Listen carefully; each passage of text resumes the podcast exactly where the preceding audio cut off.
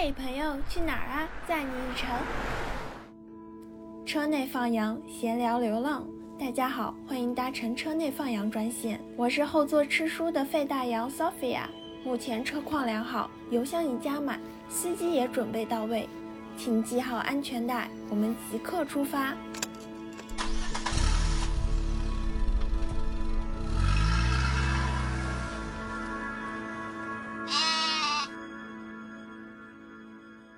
今天还是和我们的好朋友 Social Canal 一起合作的一期。呃，大家好，欢迎来到 Social Canal。今天我们的主讲人是九老师，九山燕老师。呃，我觉得她是一个非常牛逼的女人。呃，我的语言体系已经逐渐九化，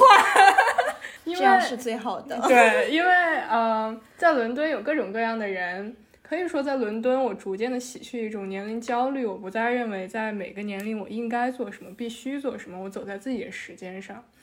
嗯，但是九老师是第一个让我感受到，呃，我的人生才刚开始，时间还很长，世界也很大，也很精彩的人。他在我的年纪，二十二岁，决定带着不多的钱去澳大利亚一个很陌生的国度去探索这个世界。Hello，各位车内放羊的朋友，今天我将给大家带来我精彩的涮马桶、涮马桶的旅行，然后还有就是，可以说吗？说。哦，还有我如何在澳洲搞男人的故事，就是 爱的教育，爱爱的教育，见证欢迎大家见证我传奇的一生。我跟你说，这期的 BGM 用一代女皇五个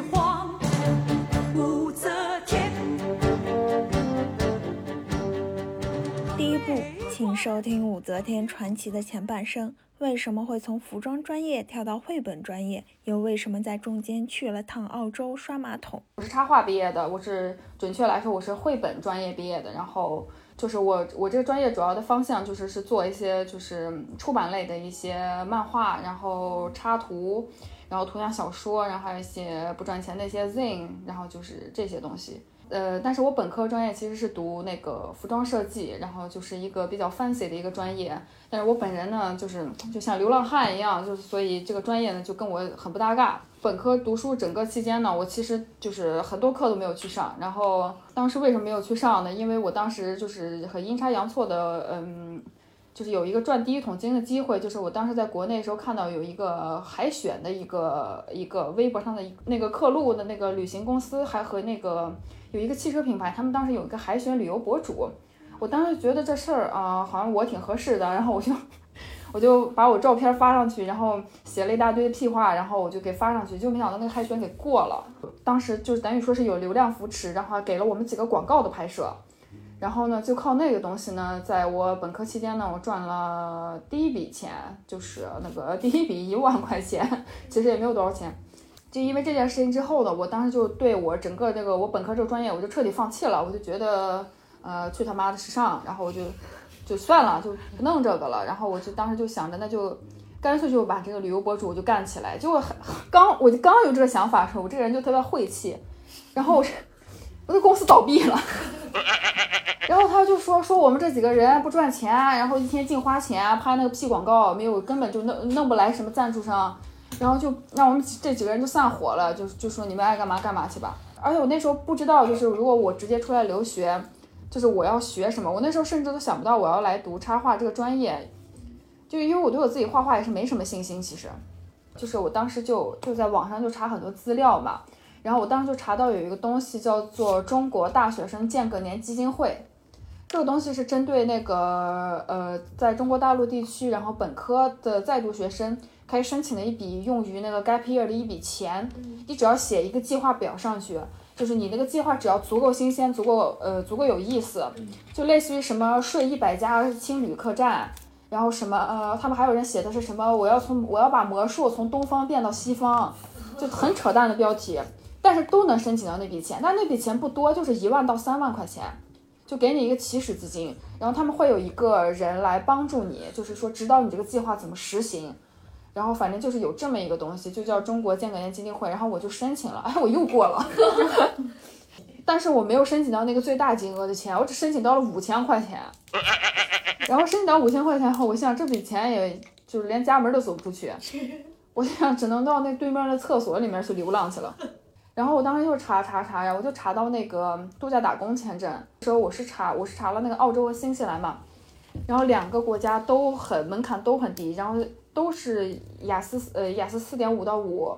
然后年龄三十岁以下，呃大大学本科毕业。这个签证它是每年有名额限制的，然后就是要去要去抢，所以我当时我觉得我肯定抢不到，我就找了个黄牛。然后给了黄牛三千块钱，然后黄牛就给我拿到了这个签证。所以我本科毕业之后，我没有参加任何工作，我就直接一个人拉了个破皮箱子，我就上去澳洲去了。然后当时去澳洲之前，我家里是给了我一笔起始资金的，就是加上我之前的五千块钱，我家里还给了一万五，合起来两万块钱，就印象特别深刻。我第一次就是飞往墨尔本上，我是坐那个那个亚洲航空的那个那个那个那个廉价航空，那张机票才九百块钱。我当时坐上去，我都在想，这飞机能飞吗？不会把我要飞到拉到非洲去吧？然后我坐在那飞机上，那飞机特别恐怖，它那个两边两个座位就两个座位特别紧，然后我坐在上面就既不能往后靠，也不能往后靠，我就我就只能就只就坐在那里，然后那个飞机咔一下起飞，然后起飞以后那个空姐就推着一个那个那 个酒水瓜子，不是就是最卖那个酒水瓜子的，我当时真的吓了一跳，然后然后那个飞机上它空冷气还特别就是冷冷气还开特别足嘛。然后你还得就是你你必须得买一个它的毛毯，不然你就下不了飞机，冻死在上面了。然后我当时就忍痛花了十五十五，哎是十五刀还是多少钱？买了一张毛毯，还是特别冷。然后坐那个烂飞机，我就到了那个墨尔本。然后我当时到墨尔本第一天啊，我当时就觉得，我靠，这城市是真可以。因为墨尔本它跟就是伦敦就是很不一样嘛，它就是很很灿烂的一个地方。然后我当时就到了墨尔本，然后到了以后，当时就还没有从那个国内那个物价那块反应过来。一到墨尔本，我靠，这么贵！然后我当时现在我算了一下，我当时带那两万块钱，我说也就能在墨尔本就活最多活两个月。然后我当时现在心想，我说这这这怎么办呢？我当时呃有跟一个那个旅游直播，我当时有身上还有一个呃还有一个最后一个合同。然后我当时最开始第一个月先过去的时候，我是先在墨尔本做直播。就是每天拿着我那个是手机，然后在街上走啊，大家看看，这是美丽的墨尔本，这是美丽的亚拉河啊，每天干这个。然后那个直播的话，就是还是还是撑了一个多月的。结果那个一个多月到期之后，我那个直播也做不下去，又黄了。呃，直播黄了以后呢，我这个我在国内之前所有的那个经济来源就断了，就拜拜了。而且因为是我自己要去度假打工的，所以我家里根本不可能给钱。我妈就我妈的意思是赶紧死回来。然后，所以，但是我当时在那个街上嘛，那个墨尔本市中心的街上，两条街都有那个街头艺人，就我看什么样什么样那个人都有，就是他不光是像国内给你吹个糖人这种，他街上有那个大变活人，就是吹拉弹唱的，然后这都是比较传统的技能。就在街上认识了一个大哥，我就问他，我说你这这活一天能挣多少钱？他说好的时候二百，哦对，好的时候三百。不好的时候，一天也能有个五十到一百。我心想，我说这可以啊，这可以，这我可以上。查了一下墨尔本，他的那个，他那个街头艺人需要考一个证，他叫那个街头艺人证，英文是叫那个 busking permit。然后去了以后，那天是跟我同批申请，就是反正有二三十个人一屋子。我那天看还有一个男的吐火球，然后就一屋子人，他们有因为有几个人的异就是异能，就是那个吐火球那种都比较危险，还有一个人就是类似于什么走钢索什么那种。然后就，然后那几个人就展示了一下，然后到我，然后那个人就问我说：“你干啥的？”我说：“我画画的。”哦，行，过了。然后就给我给了一张那个那个那个街头艺人证，然后我就开始在那个街上摆摊儿，摆摊儿嘛。我想这个人生中第一次摆摊儿，得挣点儿。然后我天天就摆摊儿，穿花枝招展的，然后呃化了个全妆，然后就站在那个马路上，我就开始摆我那个画摊儿。然后一天过去，没有一个人来顾，就是没有一个人来光顾我，就有俩拍照，咔拍两张照片，然后也没有人就是买我的画，然后我定价特别高，二十一张，我当时算了一下，我说一天三百，我说我这一周就要发了，然后第二天呢，啊也没有人理我，啊第三天呢也没有人理我，反正就是第一周呢，总共理我的人呢，可能也就是个四五个人吧，最后唯一卖出一张画还特别倒霉。有一个那个黑人小哥让我给他画，然后我可高兴了，他终于开张了。画了一半，那个人他说他要他要他要上厕所，然后他就不回来了。到那一周快结束，反正到第二周的时候，我心想我再坚持一次，最后一次。然后我那天就在街上摆，然后就有一个老头在那溜达，然后那个老头一看我那个画，他问我，他说你是不是画画的？我说啊，我现在我不是画画的，我是写毛笔字的。然后老老头儿就跟我说，他他那有个活儿，说是在那个墨尔本当时不是有一个那个，就类似于什么马戏团，那个那叫什么来着？反正当时就是那个马戏团把我给叫去了，他说他们那门口缺两个画画的，让我站那画画，然后我就叫去了，第一天真的挣了三百。后来跟那个马戏团干了一段时间，然后反正嗯，就是用这个事情才把那个钱的亏空给补上了。就是马戏团后边他他走了，我又不能跟，我又不想跟着他巡回，因为我觉得墨尔本特别好，我就又回到我自己原来那条街上，对梦开始的地方。然后反正反正后面很快墨尔本就就秋天冬天了嘛，然后就街上街头艺人都没几个人了，然后我就以一个非常失败的结果告终了。但是当时我虽然我这个很失败，不知道可能是因为我的画风的问题，因为我当时是画那个就是夸张那个漫画，但是我有一个朋友他是画素描人像的，他非常成功。他当时在澳洲没有干过别的工作，他后来去新西兰还干这个，他干了三年这个，就可能因为他长得帅吧，我也不知道咋回事。然后我那个朋友他他当时卖画在街头卖画这个事情，他的收入就是平均一天下来就是一百五到二百。然后他在澳洲两年，新西兰一年，到现在还在新西兰卖画呢。是卖画这事情可能跟那个大众审美有很大的关系，就是你你如果就是画的很就自我吧，这东西是卖不出去的，完全卖不出去。就最好就是画那个艺考的时候那个素描头像，卖的特别好。当时我就想着，就再在墨尔本干下去，如果找不到什么工作，然后因为我啥也不会嘛，然后什么咖啡也不会打，然后他们那个调酒我也不会，什么都不会。呃，我当时是第一年，如果那个签证要续一年的话，那个澳洲政府它有一个那个黑心条款，就是说持有这张签证的人，如果要想要续签下一年，你必须去他政府规定的那个偏远地区待三个月以上，在那边呃干三个月的，类似于什么农场。然后我当时就跟我我那几个我那几个朋友，我们当时就商量，就说是，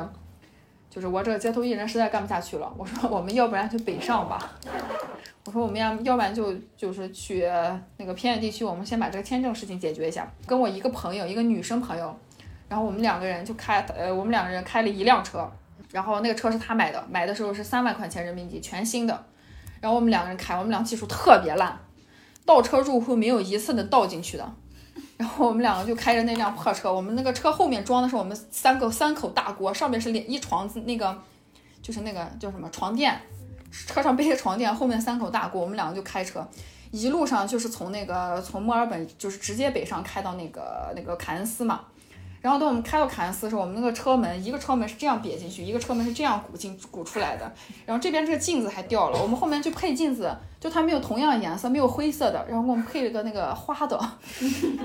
然后我们后面那个因为倒车入库老是倒错，后面那个车的那个后面那个后备箱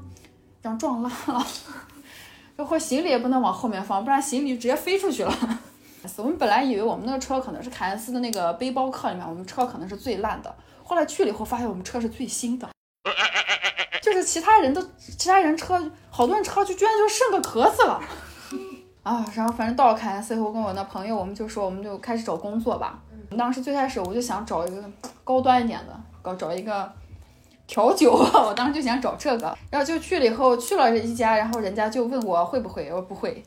然后我说我愿意学啊，不要。我们俩可能在那找了有两个月工作吧，在凯恩斯根本找不到，那边背包客也太多，而且欧美背包客太多，都在那边。然后我们当时每天都能从街上捡几个那个喝得烂醉的英国人，捡到我们那个青旅。后来我就跟我那个朋友，我们两个人就在那个 Facebook 上查有没有地方要要人，怎么怎么样。后来我们查到有一个地方，那个地方上面那个英文就是翻译成中文以后叫做苦难角，说这个地方需要两个涮马桶的。然后我们两个就一路开车到苦难角，那苦难角那个一路上啊都没有什么人，两边都是那个就是那种就是那种特别高的树，然后开了四个小时到那个地方，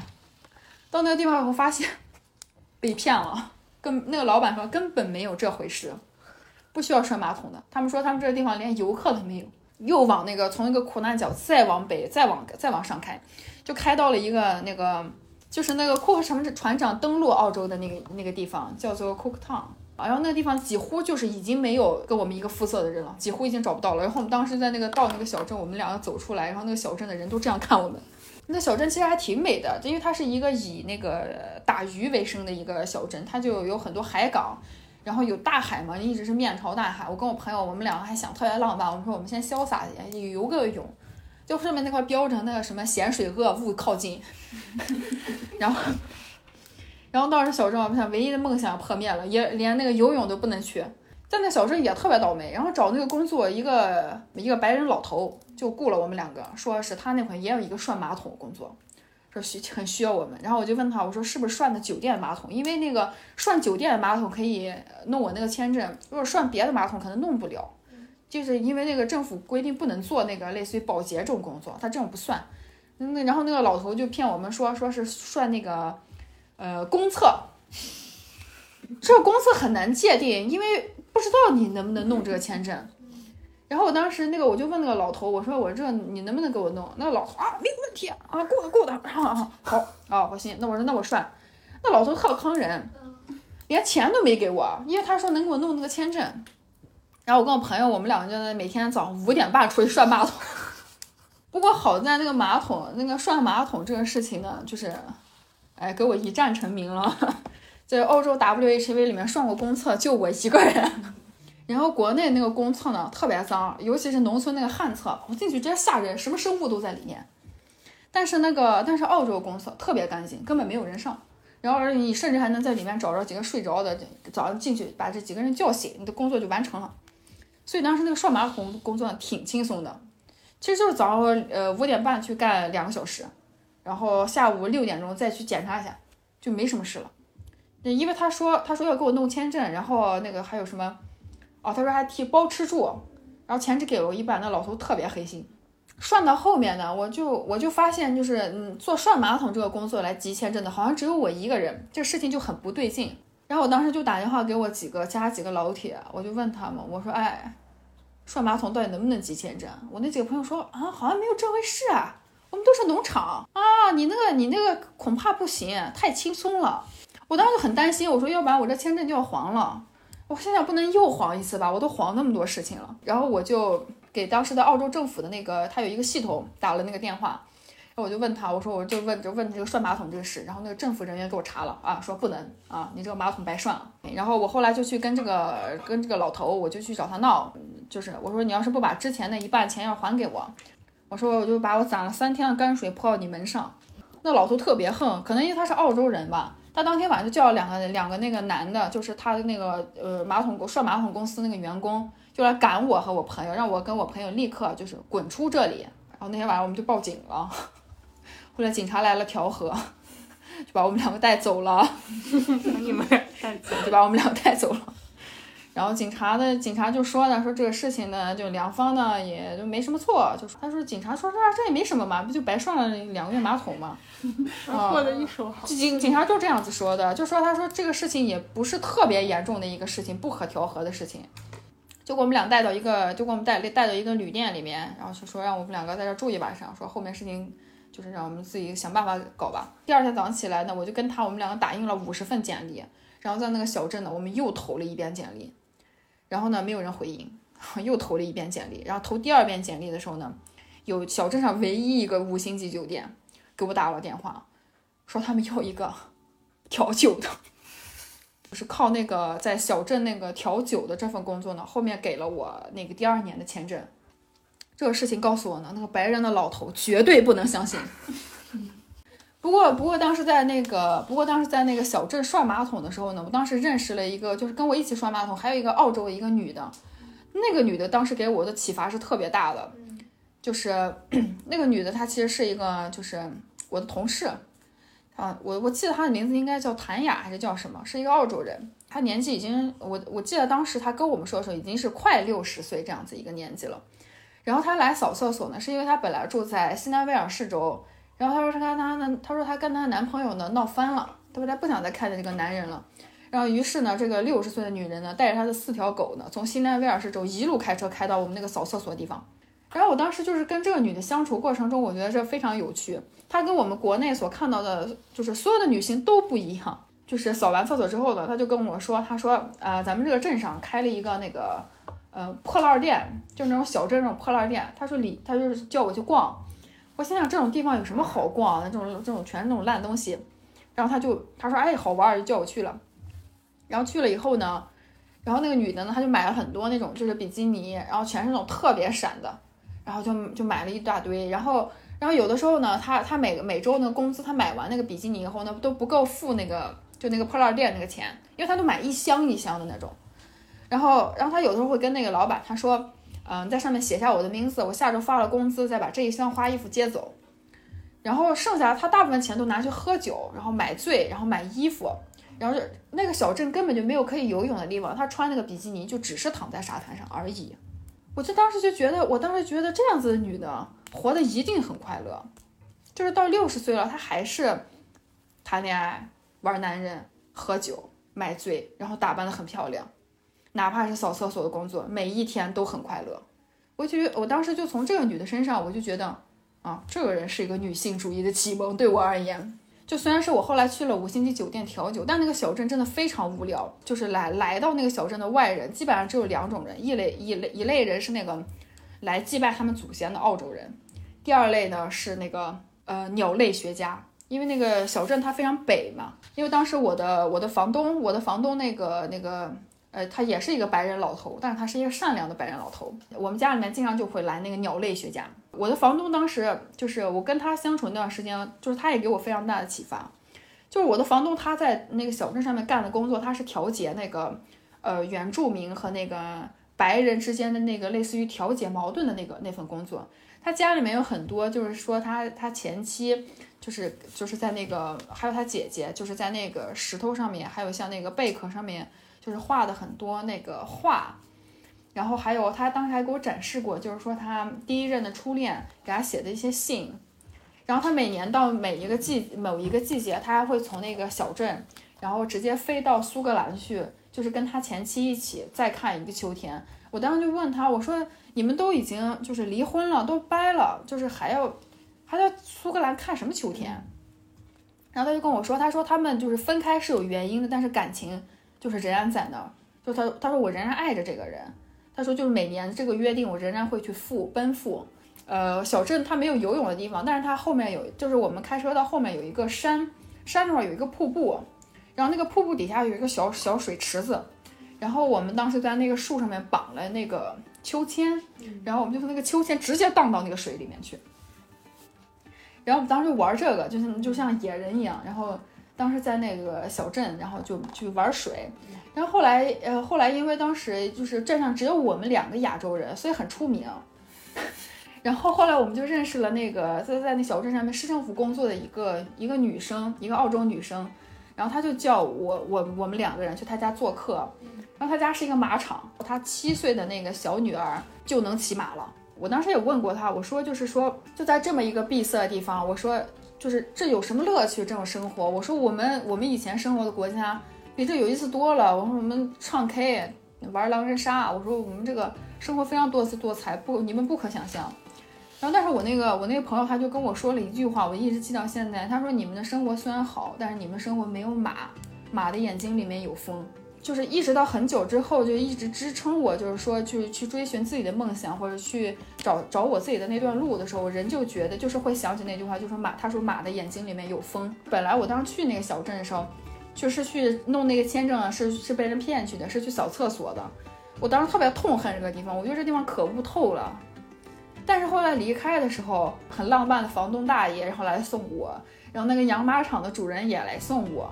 然后就在那个小镇就有了很多的那种，就是羁绊吧，就像就像家人一样。然后他们就在就是就在那个车窗外面跟你说再见再见，以后还要再见。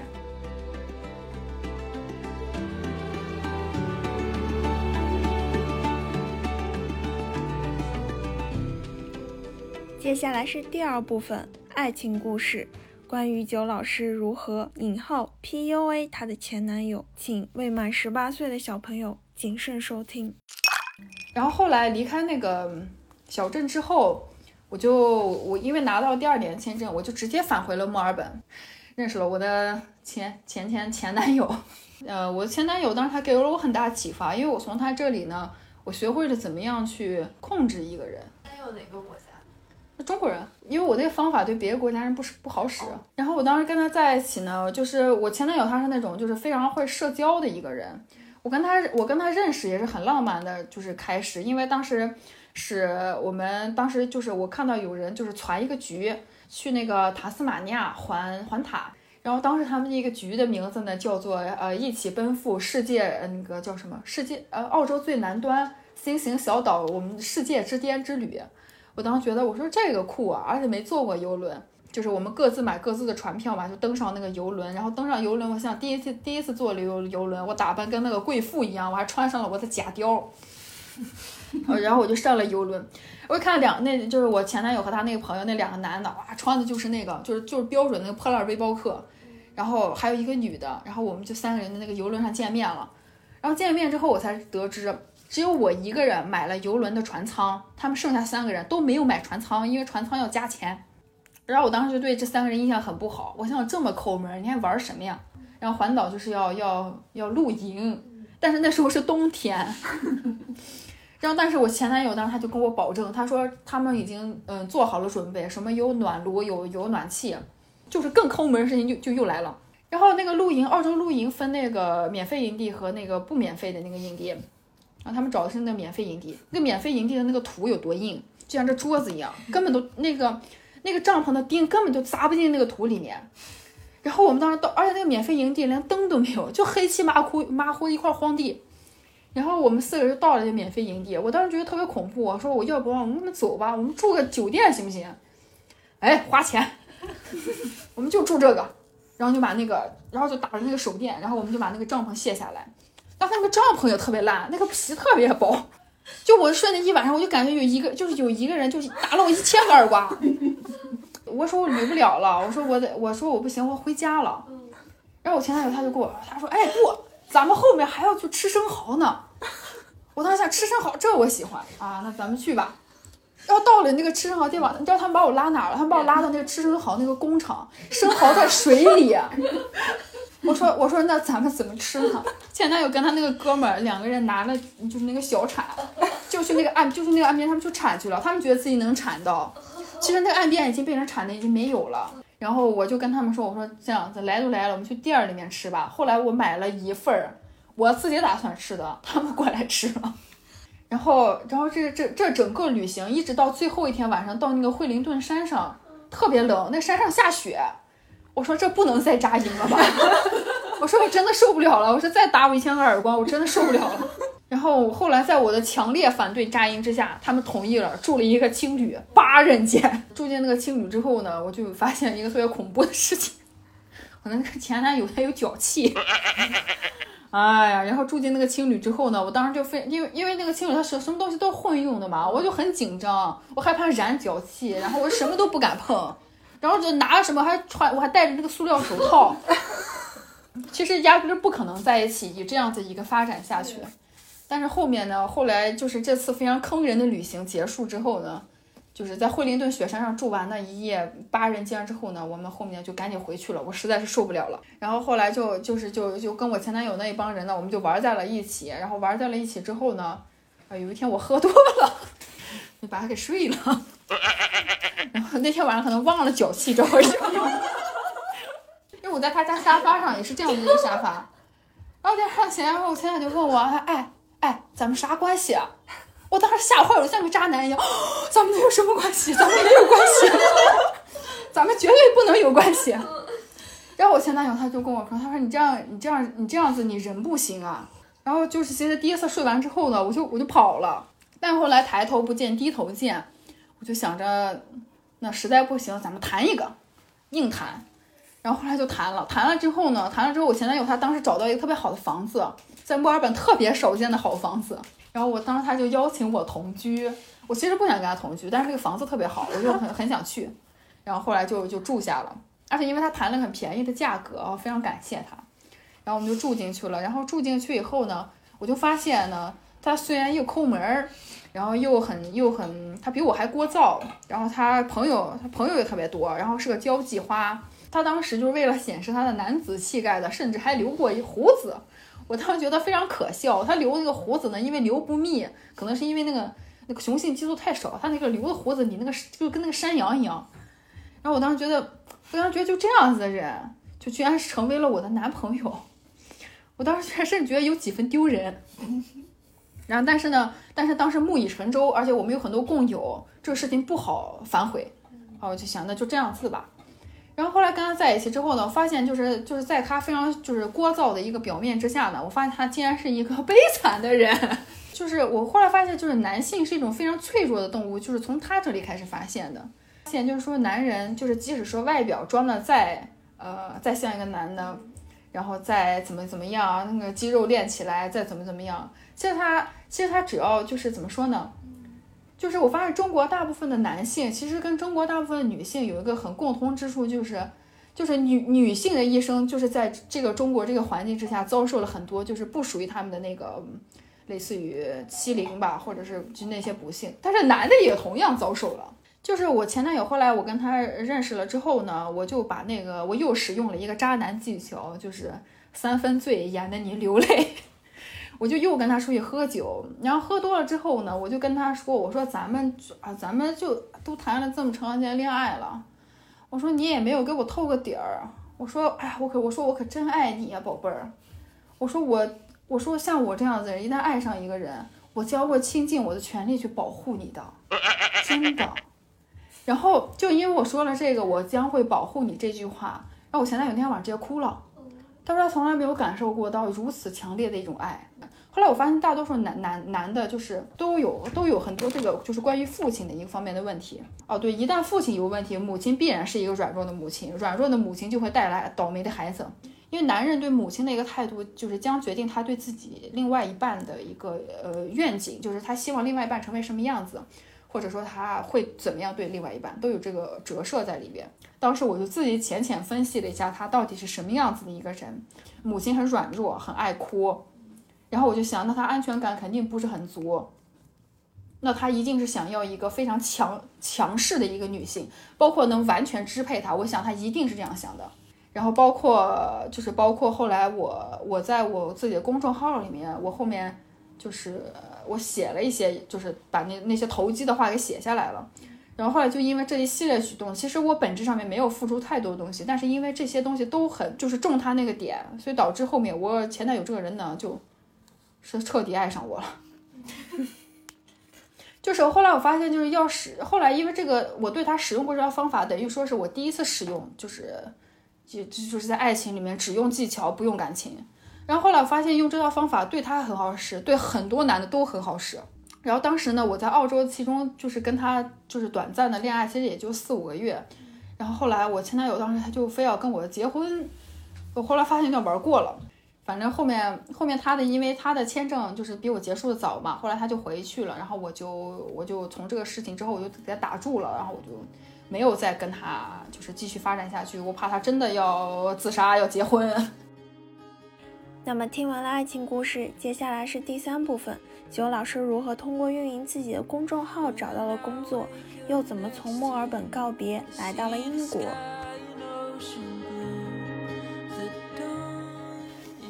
然后后来跟我前男友这个事情结束之后呢，然后我就我就去了那个我澳洲的最后一站，然后我当时就去了那个 Bloom。其实我现在已经二十八了，然后就是等于说在我二十出头的那个人生里面，在 Bloom 的经历是我就是最快乐的，也是最最像小孩的时候吧。就是它跟我之前待那个小镇完全不同，它的海是可以下的。然后我们每天就是跟我那几个朋友，我们就是去赶海，然后去捉那个螃蟹。然后呢，然后那个 Bloom 它的那个沙滩上面呢，有那个每天下午傍晚时候会有那个骆驼，然后就会踩着那个驼铃在沙滩上面这么走过。然后那个骆驼呢，它一边走，它后面屁股后面就会开始拉屎。然后呢，我当时就觉得呢，这就是我的老本行，它拉屎了，我我要涮。然后我，所以我当时呢，我当时在 Bloom 呢，我第一次去去找应聘的工作呢，我其实是去应聘那个给骆驼后面。捡屎的那个工作，就是我很喜欢这种，就是这种，就是非常诡异的工作，因为我觉得在呃浪漫主义的那种那种就是外壳之下，我觉得我要就是去感受一下它的现实主义。然后后面在布鲁姆瞎混完之后呢，我又回墨尔本了。然后这次回墨尔本呢，就是 开始了一个就是比较好的一个就是就是数字游民的一个部分。当时去澳洲的时候，其实我不太了解，就是说数字游民这东西怎么怎么开始弄。然后，但是当时我在那个，但是我当时就是之前他说，我有就是写文章，然后有发在公众号上面。然后当时就有一个那个叫做“今日今日墨尔本”还是叫“今日澳洲”，就有一个记者他看到了我的文章，然后他就跟我说，就是说想要跟我采访。然后当时就从这个这个人开始呢，我就往他们那个“今日”那个墨尔本的上面，我又发了过一次发过一次文章，因为那个老板呢，他刚好就看过我的文章。然后我当时就直接就是加了那个老板的那个微信，那个老板是个澳洲华人，然后我当时就直接去找他，我说我就是那个文章作者，我说你看你能不能让我到你的公司去写，然后那个老板呢当时就同意了，然后所以我等于没有任何面试，也没有投过任何简历，然后所以后面后面干了一段时间呢，刚好我有一个同事呢，他去俄罗斯了，就这个事情开始呢，我就跟我那个老板就开始商量，我说要不我们就那个远程工作吧，我说我就是不管我去哪。就是我还是就是每天把这个量给你保证，就是等于是开始开始了我第一次就是说自由就是数字游民的一段一段经历吧。数字游民，我当时又就是很我很担心，就是说这个公司如果明天不要我了，或者说怎么样的，他们又找到别人了，怎么样？我就觉得这个事情可能就是不靠谱吧。我当时就觉得，而且我那时候澳洲签证也到期了，觉得就是说我我觉得我得就是就是做点什么吧。我觉得我得找找找一个自己能做的事情。自己感兴趣的、自己能一直做下去的事情，后面我就转申了那个英国的那个插画。然后当时我申英国插画的时候，嗯，四个项目呢，当时其实有两个项目呢是，呃，一个是画的是我在那个，就是反正就是在小镇的一个人的孤独生活。然后在另外一个那个项目呢，讲的是我对厕所的一个研究，就是我研究了这个呃各国这个厕所这个公厕都是什么样子的，跟这个。就是卫生人体，英国的学校时候其实还挺容易的，我申的全拿到了。然后，然后后面就是，就是这个我我的故事呢，差不多就到这里了。对，就是现在你做的对，就是就是现在时间线到现在。对，然后感觉走过了对，因为其实我是第二次开这分享会了，因为上次去开那个分享会，那个人呢就让我讲那个扫厕所，我心想我。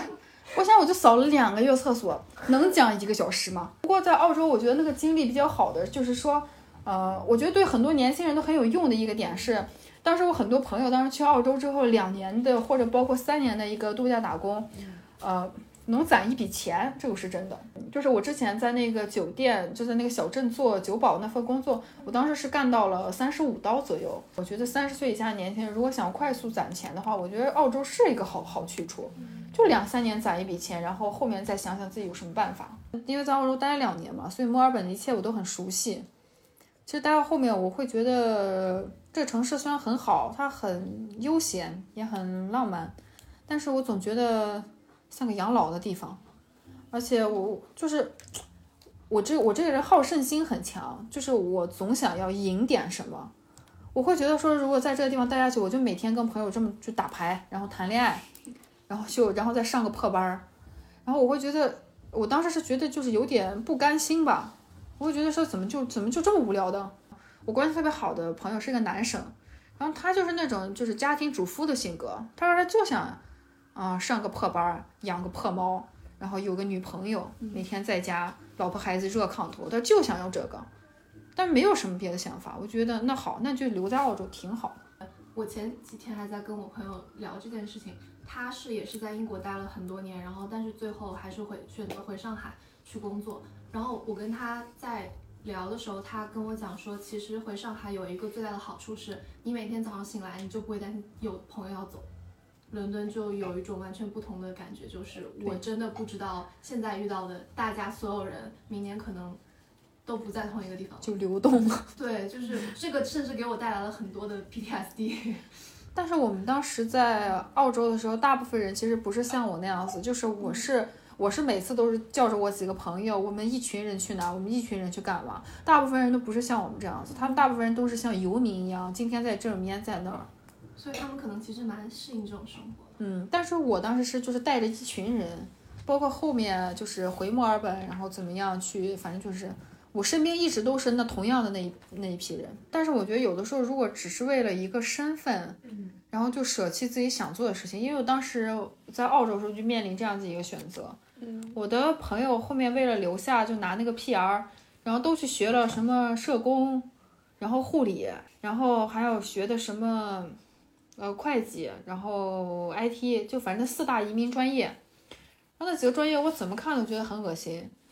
然后我当时有一个朋友就为了这个移民去学了社工嘛，学社工两年学出来，他说他打死都不干了，什么名都不移了，直接跑回国了。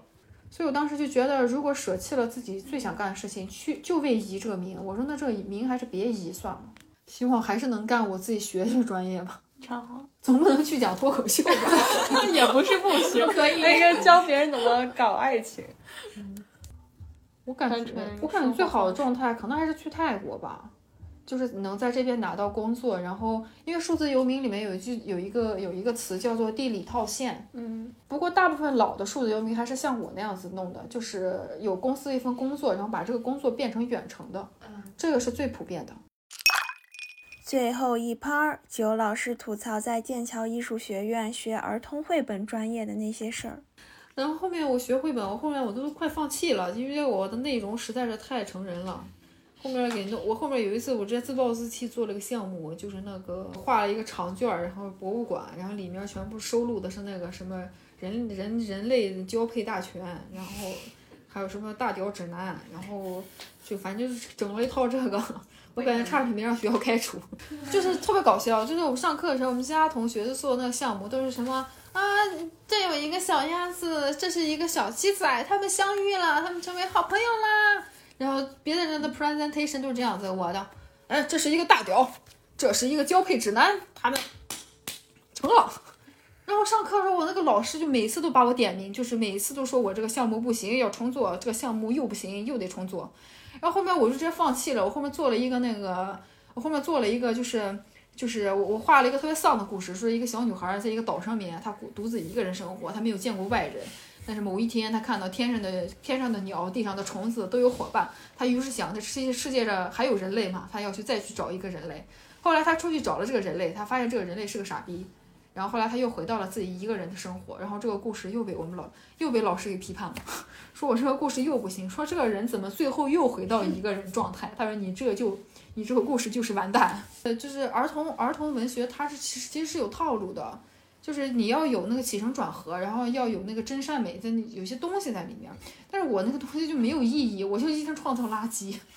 他为什么就是别人的故事肯定都是有一个朋友，嗯，我就没朋友，我就觉得这个人就是这样子的状你态。可以画给二十多岁的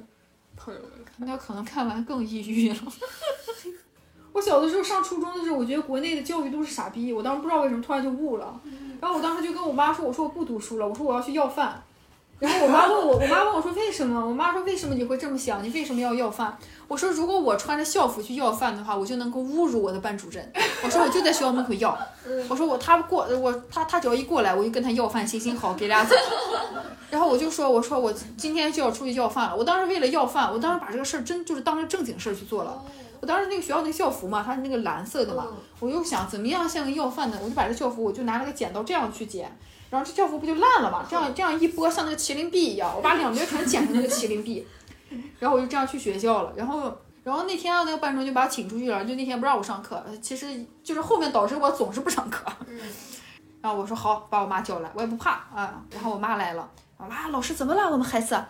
你看你这衣服，这是这是这是怎么回事？赶紧把孩子带回去，把衣服补好，丢人死了。然后我妈也特别横，我妈哼补就补。然后我妈拆了我一条牛仔裤，把这牛仔裤直接镶在上面。然后我第二天就带着两边这两条牛仔裤。钢铁侠。对，我今天那个早上，啊我我特别，而且我这个人就是，就我那班主任说我不要脸，但就我就觉得特别荣耀。我天呐，就早上进来，我说啊，老师你看这个啊，这个，就又把我赶出去了。然后初中那三年没怎么上课，因为每天就穿着这个我这个麒麟臂初中 啊，哦，很勇，就我我我就是小的时候不知道为什么我很就是我很暴躁，嗯因为我觉得就是我觉得你我觉得那个谁谁是错的，我就要跟他对着干，我要弄死他。嗯，我还以为你妈妈应该去学不着。后来我上大学的时候，我那个剪衣服的毛病又犯了。当时那个那个，然后我当时就把那个军训他给我们发了个帽子，我把那个我把那个帽檐儿给剪掉了。我就每天戴着那个尼姑帽，那个瓜皮帽，我就去军训。然后那个特别晒嘛，我我就后悔，我第二天把它粘上了，然后粘上了它就支不住嘛，然后我就军训就这样啪在我脸上。就是人生嘛，反正就是大不了就扫厕所吧。就是你只要抱着这个想法，不行就扫厕所，就是那你就会变得很横。就是你不管遇到什么人，啊不喜欢扫厕所去了，啊不喜欢扫厕所去了。扫厕所永远是你的退路。对我就有那底气，别人问我说底气，扫厕所。这鸡汤我喝。但是你真的就是，我觉得真的可以这样想的，就是，嗯，就是就是也不一定说非要就是说家里多有钱有个矿，啊也不用，那实在不行就扫厕所呗。我当时跟我那个初恋那个男友，他开青旅的嘛，我就扫厕所就从他那开始的，但是特别抠门不顾人，就老是遇上这种抠门。老是遇到抠门的，因为我喜欢文艺的啊。你又揭露了什么真相？对，因为我特别好色，我当时就我特别好色，我又好色又馋，然后就看到他长得就有点帅，几分姿色，然后我就我就我就搞上了嘛。搞上之后，那个男的特别抠门，开个青旅没有扫厕所的，把我当时叫去说你帮忙扫。然后然后就是当时青旅他青旅有三十七个房间，我扫了二十一个，我实在扫不动了，当时特别恐怖。然后就那个时候。应该穿什么？